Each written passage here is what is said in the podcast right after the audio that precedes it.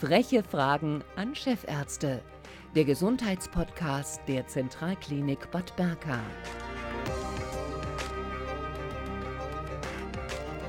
Herzlich willkommen zu den frechen Fragen an Chefärzte. Ähm, die Winter werden ja immer etwas milder und damit steigen auch die Chancen, dass klassische Sommer- oder Herbst- bzw. Frühlingssportarten das ganze Jahr gemacht werden können. Ähm, eine Sportart davon ist Golf und da denkt man ja immer an lange Spaziergänge, man schlägt mal gelegentlich ab und es gibt diese Drehungen und natürlich viel frische Luft. Ähm, doch genau auch wie beim Fußball oder Handball oder Rugby gibt es auch typische Sportverletzungen. Und darüber wollen wir uns heute unterhalten mit Professor Olaf Kilian, Chefarzt der Klinik für Orthopädie und Unfallchirurgie an der Zentralklinik Bad Berka. Hallo. Hallo, schönen guten Tag. Golf steht ja immer noch im Verdacht, eine recht langweilige Sportart zu sein, also zumindest äh, für mich. Ähm, wie hoch schätzen Sie denn das Fitnesspotenzial von Golf ein? Ja, ich muss erst mal sagen, äh, in den letzten Jahren hat das Golfspielen ja in Deutschland enorm zugenommen. Meines Wissens gibt es mittlerweile in Deutschland über 500 Golfplätze. Ja. Mal, mal schöner, mal noch mehr schöner. Ja. Ähm, wir sind hier natürlich in Thüringen auch sehr gut aufgestellt mit Golfplätzen. Wir haben in unmittelbarer Nähe äh, die Golfplätze in, äh, in Blankenhain, in Erfurt-Schatterode, in Jena und noch am Mühlberg. Also wir sind ja auch sehr gut aufgestellt. Klar, die Frage ist immer, wie gesund ist Golf oder ist es tatsächlich eine langweilige Sportart? Und da kann ich, äh, können wir gleich mal mit dem äh, Satz beginnen, wer rastet, der rostet. Ja, Bewegung ist primär erstmal immer gut und äh, wir wollen ja jetzt sehen in unserem gemeinsamen Gespräch, dass das Golfen doch ein sehr gutes und sehr moderates Training ist, um letztendlich auch ähm, als Lifetime-Sportart, also als eine Sportart, die man ein höheres Lebensalter machen kann, ähm, dass man da sehr, sehr großen Nutzen davon hat. Ich fange mal mit einer Studie an, die ist hochinteressant, von 2008 in Schweden, also in der Karolinska, im Karolinska-Institut. Die haben sich mal mit den Golfspielen beschäftigt und mit dem, mit dem äh, äh, Effekt des langjährigen Golfspiels und die haben ganz interessante Sachen gezeigt. Die Todesrate von Golfspielern, egal ob die jetzt im Amateurbereich spielen oder im Profibereich spielen, liegt um 40 Prozent niedriger als in der Vergleichsgruppe äh, mit gleichem Alter, gleichem äh, äh, ethnischen Herkommen und gleichem Geschlecht. Also das ist schon enorm. Das heißt, äh, das Golfspielen führt im Durchschnitt, wenn man der Studie glaubt, zu etwa einem fünf Jahre längeren Leben als bei Nicht-Golfspielern. Das ist ja schon mal eine interessante Zahl. Ja? Und wir wollen ja alle sehr, sehr lange auf dieser schönen Welt verbleiben. Ne? Deswegen ist, spricht das schon mal für das Golfspielen. Ja, was ist das Besondere am Golfspiel? Ja, wir, man weiß, die Golfspieler spielen auf 18 Lochplätzen. Ja, ähm, es gibt auch 9 Lochplätze, wenn vielleicht das, die Fläche nicht so ausreichend ist. Aber eine 18 Loch Golfanlage heißt etwa, wenn man diese 18 Löcher spielt, man ist fünf Stunden an der frischen Luft. Und die Distanz, die man da zurücklegt, äh, kann bis zu 10 Kilometer sein. Ja, und man macht zwischen den 18 Löchern natürlich auch verschiedene Bewegungsmuster. Ja, das heißt, es kommen jetzt mehrere Effekte zusammen. Einmal die Herz-Kreislauf-Belastung, ja, indem wir uns bewegen. Wir haben ein Energiedieb sozusagen. Ja, wir verlieren oder man verliert bei einer äh, 18 Loch Golfanlage bei einem 18-Loch-Spiel bis zu 1500 Kilokalorien. Und wir haben noch eine Belastung auf unseren Stütz- und Weichteilapparat, der natürlich auch sehr förderlich sein kann. Ja, wir machen ja bei dem Golfen verschiedene Bewegungsabläufe durch. Ja, der Golf besteht ja nicht nur aus, einem, aus einer Bewegung, sondern wir haben zum Beispiel den Abschlag, ja, äh, wir haben das Einlochen, ja, wir haben das Laufen. Ja, also es sind doch verschiedene Bewegungsabläufe. Äh, die letztendlich äh, zu unterschiedlichen Belastungen von Muskelgruppen führen. Was man auch nicht unterschätzen darf, wir sind an der frischen Luft. Ja, wir, wir bewegen uns, Sie sagten ja schon eingangs, Golfspiel ist eine Sommersportart. Ja. Wir bewegen uns an der frischen Luft und dann kommen natürlich noch Kollateraleffekte dazu. Ja. Frische Luft heißt Sonne, Sonne heißt UV-Licht, UV-Licht heißt unser Vitamin D wird aktiviert, heißt unser Knochenstoffwechsel wird aktiviert. Ja, also super Sache. Und was man auch nicht vergessen darf, es ist ja natürlich ein guter Ausgleich zum Arbeitsleben. Ja? Wir haben einen riesen kognitiven Effekt. Das heißt, wir entspannen. Ja? Wir haben, zeigen aber auch Konzentration. Ja? Wir üben Koordination. Also es kommen ganz, ganz viele Effekte zusammen, die äh, das Golfen als Sportart auszeichnen. Ein bisschen Nachteil ist mit dem Golfen, es ist, es ist im Wesentlichen eine Sommersportart. Ja. Wir sind hier in Thüringen nicht gerade groß ausgerüstet mit Indoor-Golfplätzen. Ja. Das heißt, wir müssen versuchen, oder man sollte versuchen, auch über den Winter auf einem gewissen Trainingsstand zu bleiben und den Winter zu nutzen, um sich letztendlich auf die Sommersaison vorzubereiten. Ja. Und dann brauchen wir natürlich Auswahl, aus, äh, aus, eine Auswahl von Ausweichmöglichkeiten. Ja. Äh, was kann man machen? Und wir sehen das in Blankenhain immer wieder, da freue ich mich selbst auch sehr, dass dann aus dem Golfplatz dann plötzlich eine Skilanglaufstrecke entsteht. Ja? Und man versucht jetzt über Skilanglauf, über Fitness, ja? über Üben am Laufband äh, sein, sein, seine Leistungsfähigkeit, ja? seine, seine Möglichkeiten äh, auch über die Wintermonate letztendlich auszubauen. Ich merke schon, Sie sind extrem begeistert auch von der Sportart. Also Sie finden, es hat sehr, sehr viele, äh, sehr, sehr viele äh, Vorteile. Ähm, über die Studie können wir dann gleich noch mal ganz kurz sprechen, weil ich glaube nämlich, dass ich sag mal der Anteil der Golfer ähm, eventuell von der äh, ich sag mal, von der Gruppe, die da untersucht wurde, auch noch andere zusätzliche gesundheitsfördernde ähm, Faktoren mitbringt. Ne? Also denke ich mal, vielleicht. Ja, die Studie hat schon einen gewissen Wert. Ähm, das heißt, äh, es ist nicht, es ist schon, sagen wir mal, ähm, überzeugend. Mhm. Ja, das, das, es, es wurde eine Gruppe gebildet von, vom Studienprotokoll her von ähm, Sportlern, die kein Golf betreiben, Sportlern, die Golf betreiben, äh, die etwa das gleiche Lebensniveau hatten, sozialökonomisch ja. das gleiche Niveau hatten. Ja. Die Altersgruppe war, war vergleichbar, ja, das, das ähm, ähm, das Geschlecht war vergleichbar, ja, sodass diese Studie schon aussagekräftig okay. ist. Ja. Und Studien sind auch manchmal dazu da, ja, dass man motiviert. Ja. Ja. Es wird sich keiner ja. hinstellen und sagen, ich habe eine Studie gemacht und es kam raus, also wer das und das macht. Ja, ja. Äh, ähm, Der ist reich und schön. So ist es. ja. Ähm, was sind denn so die typischen ähm, Verletzungen, die man sich beim Golfsport zuziehen kann? Ja, wenn wir uns das Golfspielen äh, ansehen, ist es ja eine, eine äh, sehr dynamische Sportart. Ja, wir stehen letztendlich mit fixierten äh, Beinen und machen jetzt die Drehung aus dem ganzen Körper heraus. Und ähm, das heißt, es können jetzt alle Strukturen, die an dieser Drehung, an dieser Rumpfdrehung beteiligt sind, äh, in ein Verletzungsmuster sich wiederfinden. Ja? Und ähm, klar, die äh, meisten Verletzungen stehen natürlich an den oberen Extremitäten. Es gab mal eine Studie, die ist auch veröffentlicht worden. Sie sehen, ich, ich reite mal ein bisschen auf Studien rum, in der Zeitschrift Golf for Business. Und da wurden mal äh, eine ganze Menge über Internet, das war eine Internetbefragung, wurden mal eine ganze Menge Golfsportler, aktive Golfsportler befragt. Und von diesen Befragten haben 71 Prozent angegeben, dass sie schon mal eine Golferverletzung hatten. Ja? Und als man das dann äh, sich äh, näher angesehen hat, hat man herausgefunden, dass halt die häufigsten Verletzungen am Ellenbogengelenk sind dann gefolgt vom Schultergelenk, dann Handgelenk, ja, und dann kommt erst äh, die Wirbelsäulenverletzungen, Wirbelsäulenerkrankungen, wobei es auch hier wieder Unterschiede gibt ja, zwischen dem Amateursportbereich ja, und dem äh, Profibereich. Äh, die Studie hat auch gezeigt, dass äh, aktive Golfer, nein, aktive Freizeitgolfer, so muss ich es formulieren, durchschnittlich 5,2 Wochen wegen des Golfens verletzungsbedingt pausieren mussten.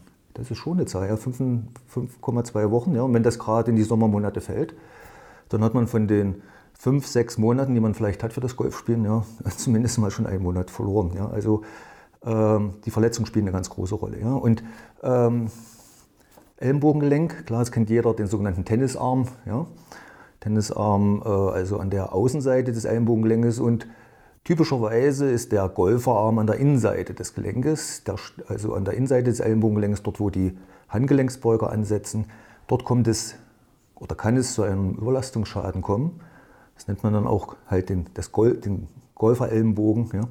Die zweite, das zweite Gelenk, was ich schon sagte, was eine sehr große Rolle spielt, ist das Schultergelenk. Ja, durch diese Rotationsbewegung, insbesondere beim Abschlag, ja, das ist eigentlich die verletzungsträchtigste, der äh, verletzungsträchtigste Bewegungsablauf beim Golfsport. Da kann es zu Läsionen kommen der Bizepssehne ja, äh, oder zu Veränderung der sogenannten Rotatorenmanschette, also der Muskulatur, die letztendlich das Schultergelenk äh, äh, dreht.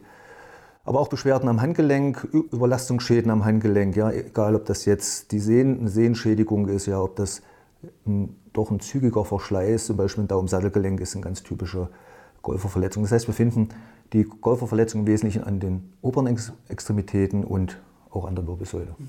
Unterschätzen manche die Sportart, also wärmen sich vorher nicht richtig auf oder sind vielleicht ähm, mitunter nicht fit genug, wenn sie anfangen? Ja, das ist ja äh, immer eigentlich ein großes Problem, ja, die Einstellung zu der Sportart. Ein Anfänger, der vielleicht im mittleren Alter ist und der sich in kürzester Zeit äh, begeistert äh, für den Golfsport und der jetzt versucht, in ganz kurzer Zeit sehr schnell vorwärts zu kommen, den Golfsport zu erlernen. Ähm, ich denke, das ist so die Problematik. Ähm, auf der einen Seite haben wir schon verschleißbedingte Veränderungen von ähm, der Muskulatur, von, äh, von Sehnen, ja, von Kapseln. Ja, äh, und auf der anderen Seite muten wir jetzt unserem Körper doch schon eine, eine ganze Menge zu. Das wird auch ein bisschen angereizt durch dieses Wort Handicap. Ne? Das kennen Sie aus dem, aus dem Golfsport. Handicap äh, heißt ja eigentlich, wenn man es übersetzt, heißt ja eigentlich Defizit. Ne? Und man fängt an oder hat früher angefangen mit dem Handicap 54, jetzt heißt es ja Platzreife, mit dem Handicap 54, also der untersten Stufe. Und jetzt versucht, dann, jetzt ist man mehr, je niedriger das Handicap ist, desto weniger, in Anführungsstriche, Zeichen Defizite hat. Ne? Das spornt natürlich an und setzt manchmal auch einen falschen Ehrgeiz, ja? Äh, sodass man vielleicht doch mal über die Belastungsmöglichkeit seines eigenen Körpers geht. Ja. Und das ist das, was die, wir reden jetzt ja von den Anfängern, ja, was die äh, Golfspieler zum Anfang erlernen müssen, ja, den, auch den eigenen Körper kennenzulernen, ja, wissen, wo sind meine Grenzen. Ja, und hier nicht Stunden auf dem Golfplatz sein. Wir sagten ja vorhin, ne, so ein Golfspiel kann mal schnell vier, fünf Stunden dauern. Ja, und das, äh, der Körper braucht aber auch Regeneration. Ja, und das muss man akzeptieren. Und damit, das ist sicher ein wesentlicher Faktor, wo man letztendlich äh, auch ähm, Verletzungen vorbeugen kann. Mhm. Hohes Handicap, hohes Alter, mehr Verletzungen. Das, ist das so eine Gleichung, die hinhaut? Ja, das ist das, was ich jetzt gerade sagte. Ja, wie ist die Einstellung zum Golfsport? Ja? ja. Ähm, ähm, hohes Alter heißt gleich, wir haben Degeneration da, wir haben verschleißbedingte Veränderungen da. Das heißt, die Gewebestrukturen sind nicht mehr so belastbar. Ja? Hohes Handicap heißt, ich habe Ehrgeiz, ja, ich möchte genauso sein wie mein Kumpel, mit dem ich spiele, weil der hat ein Handicap von 20, ich habe hier 54, ja, ich muss da auch hin, aber nicht erst in drei, vier Jahren, sondern am besten schon nächstes Jahr. Klar, das spielt eine große Rolle, ja, und ähm, äh, das muss man abwägen, ja. Ich meine, äh, wir machen das äh, für die Gesundheit und zum Spaß und zur Entspannung, ja. Die wenigsten verdienen damit richtig Geld, ja, ich, äh, und äh, das sollte man immer beachten. Ja, das ist eine Lifetime-Sportart ist das Schöne dran am Golf. Ja, man kann es bis ins hohe Lebensalter spielen, ja, aber man soll auch äh, seine eigenen Grenzen äh, erkennen ja, und, und beachten. Mhm. Äh, Profigolfer verletzen sich noch häufiger. Das sind andere, das sind, das sind andere Verletzungen. Ja, die, mhm. ähm, die, ich will mal so sagen, die Anfänger haben, sind, ist die Ursache der Verletzung oder kann eine, also eine wesentliche Ursache der Verletzung ist, sind technische Fehler. Ja? Äh, sie haben es nicht richtig erlernt, vielleicht kein, nicht den entsprechenden Golfkurs gehabt, haben sie vielleicht auch nicht richtig beraten lassen beim Einkauf ihres äh, Golfequipments. Ja? Schläger, Griffstärke, ja, spielt da viele, viele Sachen eine Rolle. Das haben natürlich die Profis nicht. Ne? Äh, deswegen ist das Verletzungsmuster bei dem, im Amateursport oder im Anfängersport eher die obere Extremität.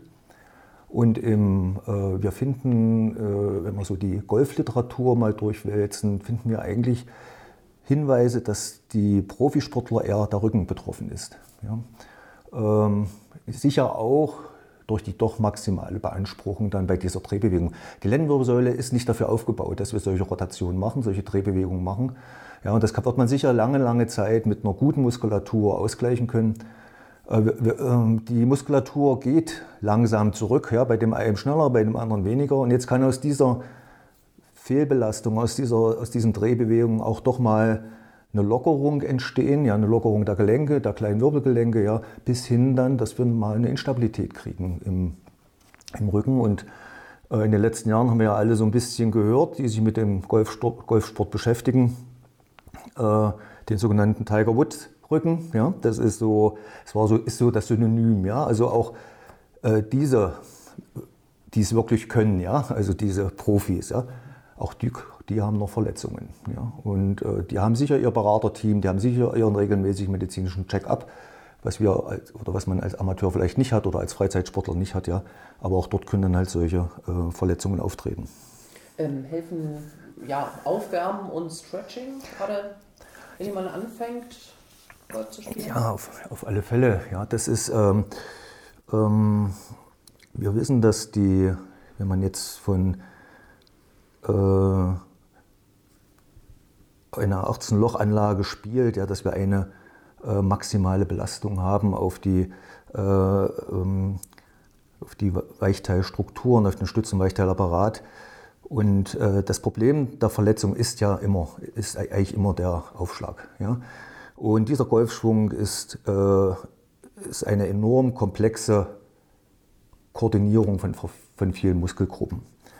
Und hier ist es halt notwendig, ja, äh, dass wir sozusagen den Muskel, die Sehnen sagen wir mal, vorheizen und auch schon mal vordehnen. Ja, das ist ein, äh, eine Sache, die äh, eigentlich im Golfsport ganz wichtig ist. Man sieht es kaum auf dem Golfplatz, ja, dass das gemacht wird. Ja, man trifft sich, macht einen kleinen Schwatz und dann geht schon los äh, zum ersten Loch. Äh, und äh, diese Zeit, die man sich eigentlich nehmen sollte ja, für die Dehnungstherapie, ja, die, ähm, ja, die wird leider von vielen ähm, nicht berücksichtigt. Ja, und das ist sicher auch ein großer Faktor, dass dadurch äh, äh, Verletzungen auftreten können. Wie sollte es denn aussehen? Also man sollte sich vor dem, äh, vor dem Beginn des Spieles so etwa 15 Minuten dehnen, aufdehnen. Ja. Man soll die Muskelgruppen nehmen, die es auch betrifft. Das ist nun mal die obere Extremität, die Schulter, Ellenbogen, Handgelenk, ähm, das ist die Wirbelsäule. Die, Dehnungs die Dehnungsübungen sollten so 30 äh, Sekunden angehalten werden, wenn man also maximal dehnt. Ja. Und äh, das sollte man dann letztendlich äh, bis zur Enddehnung machen. Ja, bis zur, äh, und hier gibt es viele Übungen, äh, die man auch im Internet finden kann. Ja, was ist da günstig? Welche Techniken wendet man dann an? Das wird jetzt hier vielleicht ein bisschen zu, weich, äh, zu weit führen. Aber wie gesagt, diese Aufwärmphase ja, oder diese Dehnungstherapie, Aufwärmphase ist ganz, ganz wichtig für die äh, für die äh, Prophylaxe von Verletzungen mhm. beim Golfsport. Ähm, und was tun Sie als Arzt, wenn es doch passiert ist? Welche Behandlungsmöglichkeiten gibt es? Ja, erstmal wollen wir natürlich vorbeugen. Ja? Äh, das, das, Wichtigste, was ein Arzt eigentlich machen muss, und es gibt sicher auch viele Ärzte auf dem Golfplatz, das ist das Beraten. Ja? Dass man auch mal darauf hinweist, dass und das äh, kann man vielleicht ändern. Ja, das muss jetzt nicht mit einer gewissen Arroganz gemacht werden, ja, sondern kann man ja ganz ruhig erläutern. Ja. Ähm, es sind ein paar Sachen, die muss man auch einfach beachten beim, beim Golfen.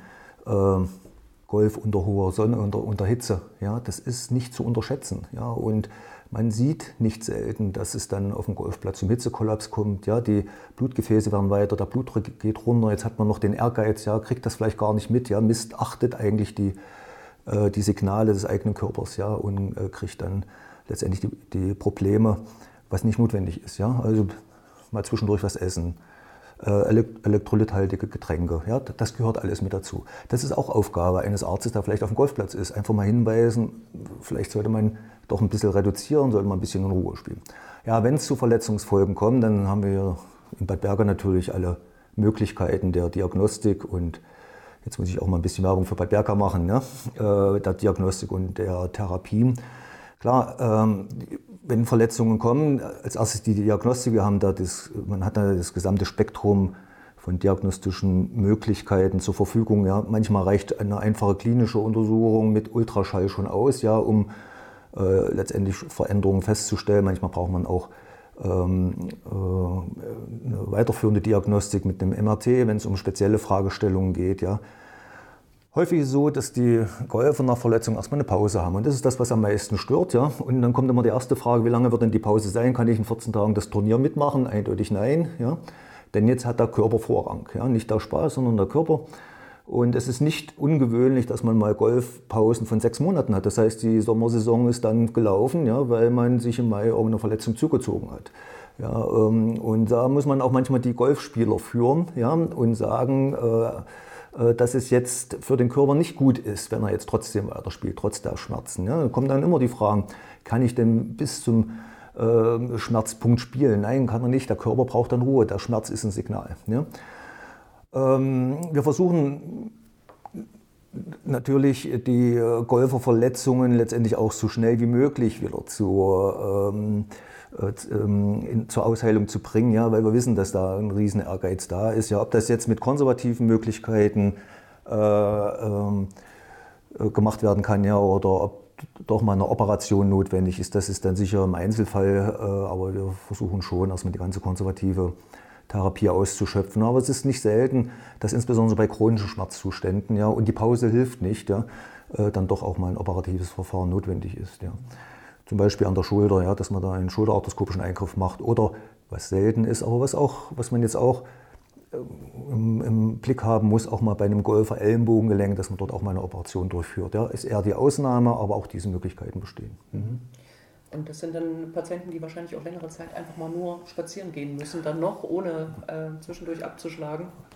Auf alle Fälle, ja. ja das, äh, das haben wir dann, die, den Arm haben wir dann ruhig gestellt. Es gibt ja dann noch andere Sportarten, die man dann als Ausgleich nimmt. Ja, wir hatten ja vorhin gesagt, äh, Fitnesstraining, Lauftraining. Ja.